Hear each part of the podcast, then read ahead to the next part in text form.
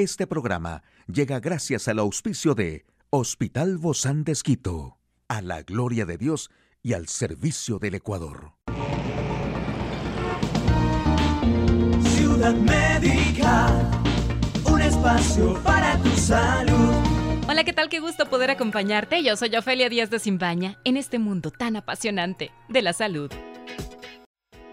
Estos son algunos alimentos para reducir la grasa abdominal. Además del ejercicio, especialmente el entrenamiento con pesas y una dieta saludable, se pueden consumir ciertos alimentos y suplementos que han demostrado ser eficaces para reducir la grasa abdominal.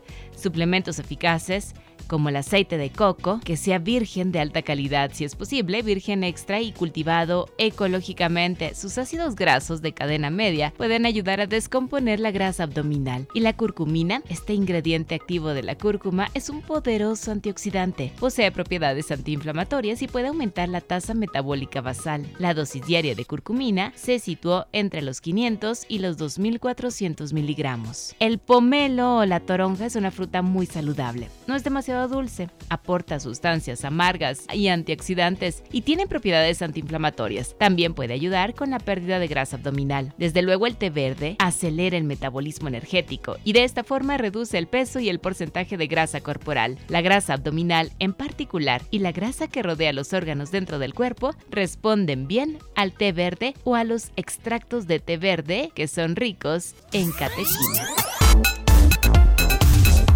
Aquí el detalle de la información más actual en el campo de la salud. Viruela del mono puede convertirse en pandemia. OMS eleva a 131 los casos de viruela del mono, un tercio de ellos en España.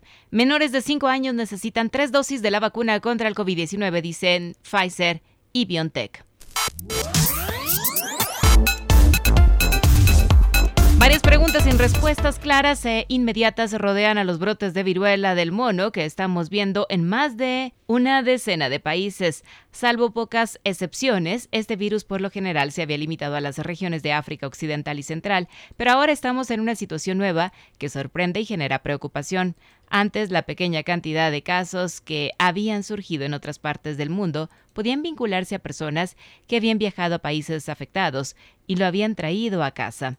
Ahora no está claro cómo se está contagiando la gente. La transmisión de la viruela del mono ocurre cuando la persona entra en contacto con el virus a través de un animal humano o materiales contaminados. Para contagiarse de otro humano se requiere sobre todo contactos estrechos, intercambio de fluidos temporales y roces directos o indirectos con material lesivo infectado. El segundo motivo es que los síntomas evidentes de la viruela del mono, especialmente la aparición de pústulas cutáneas, ayudan a identificar más rápido los casos y controlar con relativa facilidad los brotes. Y bueno, los casos de viruela del mono confirmados en las últimas semanas en países no endémicos se elevan ya a 131 con otros 106 sospechosos, informó la Organización Mundial de la Salud que indicó que los países que han notificado más contagios son España, Portugal y Reino Unido. La enfermedad es endémica desde hace al menos 40 años en países de África Occidental y Central, y aunque con anterioridad se habían registrado casos en otras regiones vinculados hasta entonces siempre a personas que habían viajado al continente africano, esta es la primera vez que se observa un brote tan extendido. La experta Rosemont Lewis del Departamento de Viruela de la OMS subrayó que por ahora los focos de contagio son pequeños, familias, grupos de conocidos, ya que la principal vía de transmisión es el contacto estrecho, por lo que el riesgo para la población en general, según afirma ella, es bajo. Los síntomas de la enfermedad pueden incluir fiebre, inflamación de los nódulos linfáticos, dolores de cabeza, cansancio muscular y erupciones cutáneas en cara, manos, pies, ojos o genitales las farmacéuticas de Pfizer y BioNTech aseguraron que tres dosis de su vacuna contra COVID-19 ofrecen una respuesta inmune fuerte, una alta eficacia y una seguridad favorable en niños entre seis meses y cinco años. Las compañías destacaron en un comunicado que, de acuerdo con la información recabada en sus ensayos clínicos, las tres dosis cumplen con los criterios requeridos para una aprobación de emergencia por parte de las autoridades sanitarias. La nota asegura que durante los ensayos se observó una eficacia del 80,3% después de la tercera dosis, en un momento en el que la variante Omicron de la COVID-19 era la predominante.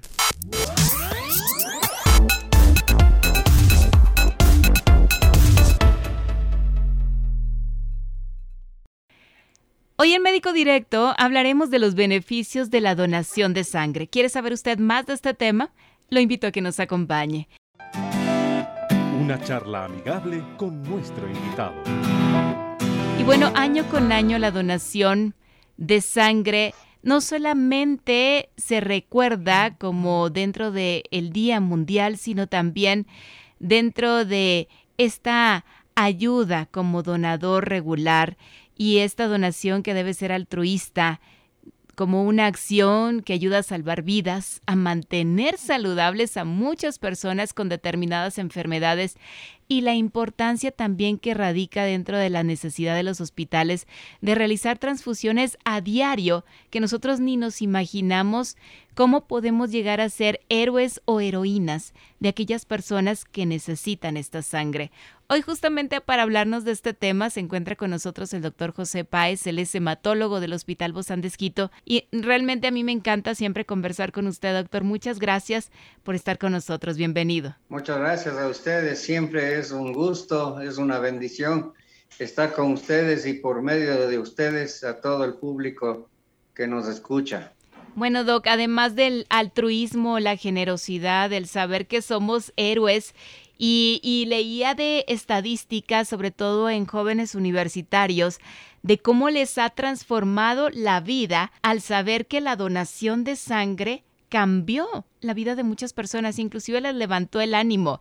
Personas que se encontraban totalmente con el ánimo súper abajo, les dijeron, bueno, tú puedes ser un héroe al ser un donador de sangre y le explicaron los beneficios que recibían otras personas y bueno, estas personas volvieron a la vida, realmente ellos quienes donaron, además de que también aportaron vida. Sí, así es. La donación de sangre, aparte de ser un acto de altruismo, de generosidad, de solidaridad humana que cumple varios principios de humanidad, de cristiandad, de todos los beneficios de solidaridad humana. Es también un acto de beneficio para la persona que lo hace, no solo para la persona que recibe. La persona que dona primero tiene ese espíritu de solidaridad, esa actitud, la buena voluntad de donar y eso ya es bastante. Toda persona que tenga una actitud positiva es una persona sana, es una persona altruista, es una persona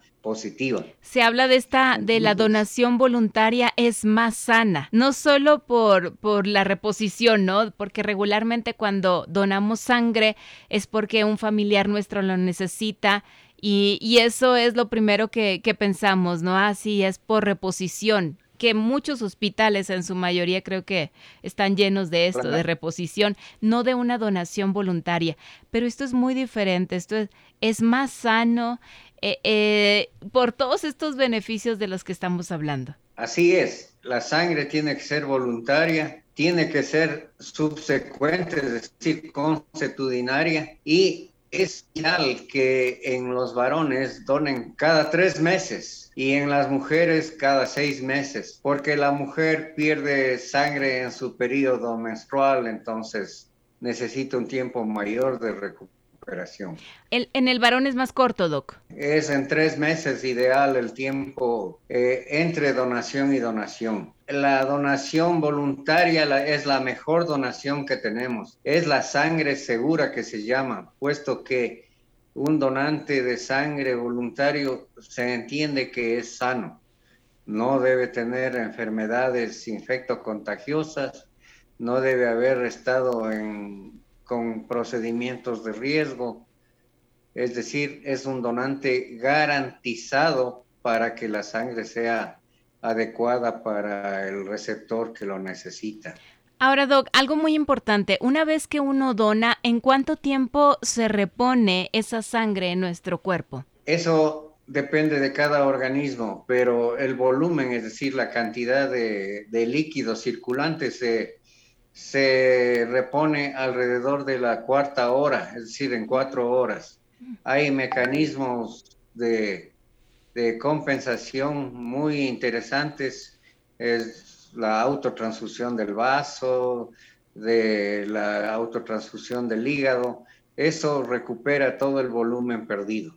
La cantidad de glóbulos rojos, plaquetas y leucocitos se recupera en general en forma global alrededor de la segunda semana, totalmente.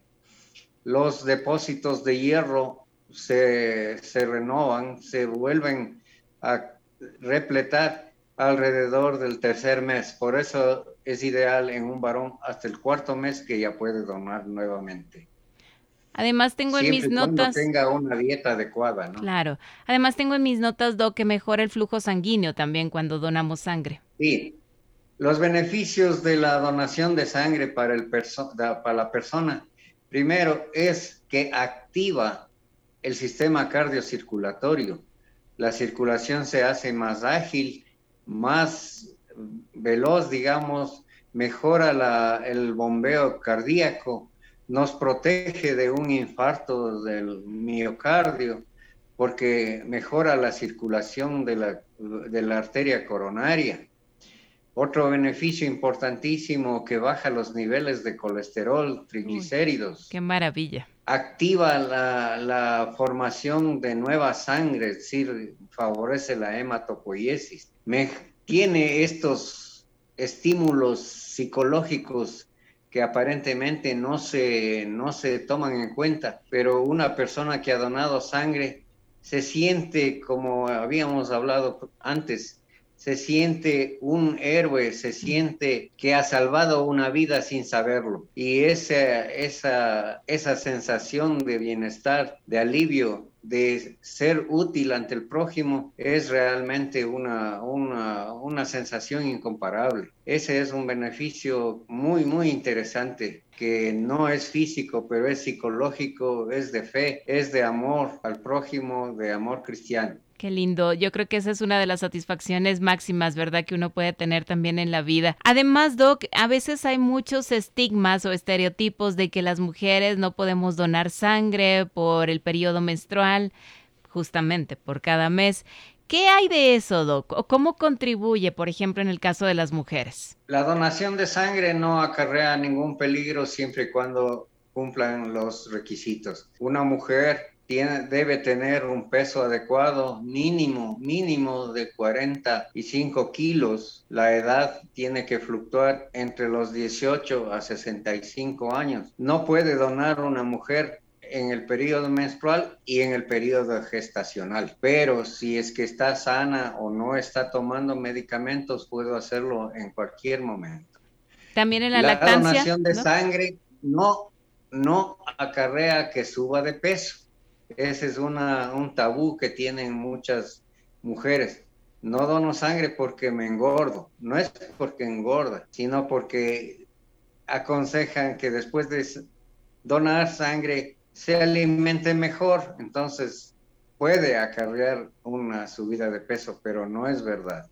No sube ni baja de peso, pero sí mejora la circulación, la, estimula la, la, frecuencia cardíaca, la función pulmonar, es decir, es una regeneración orgánica la donación de sangre. Realmente son muchos los beneficios que a los cuales puede llegar esta donación de sangre, así como muchos también los beneficios que recibimos al donarla. Y sí, definitivamente esta donación altruista de sangre es una acción solidaria que ayuda a salvar muchísimas vidas, de verdad, de mantenerlas saludables a muchas personas con determinadas enfermedades.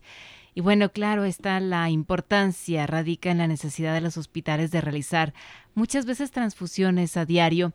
Muchas gracias, doctor José Páez, hematólogo del Hospital Busan de a usted, amigo y amiga. A seguirnos cuidando, por favor. Hasta la próxima. Un espacio para tu salud.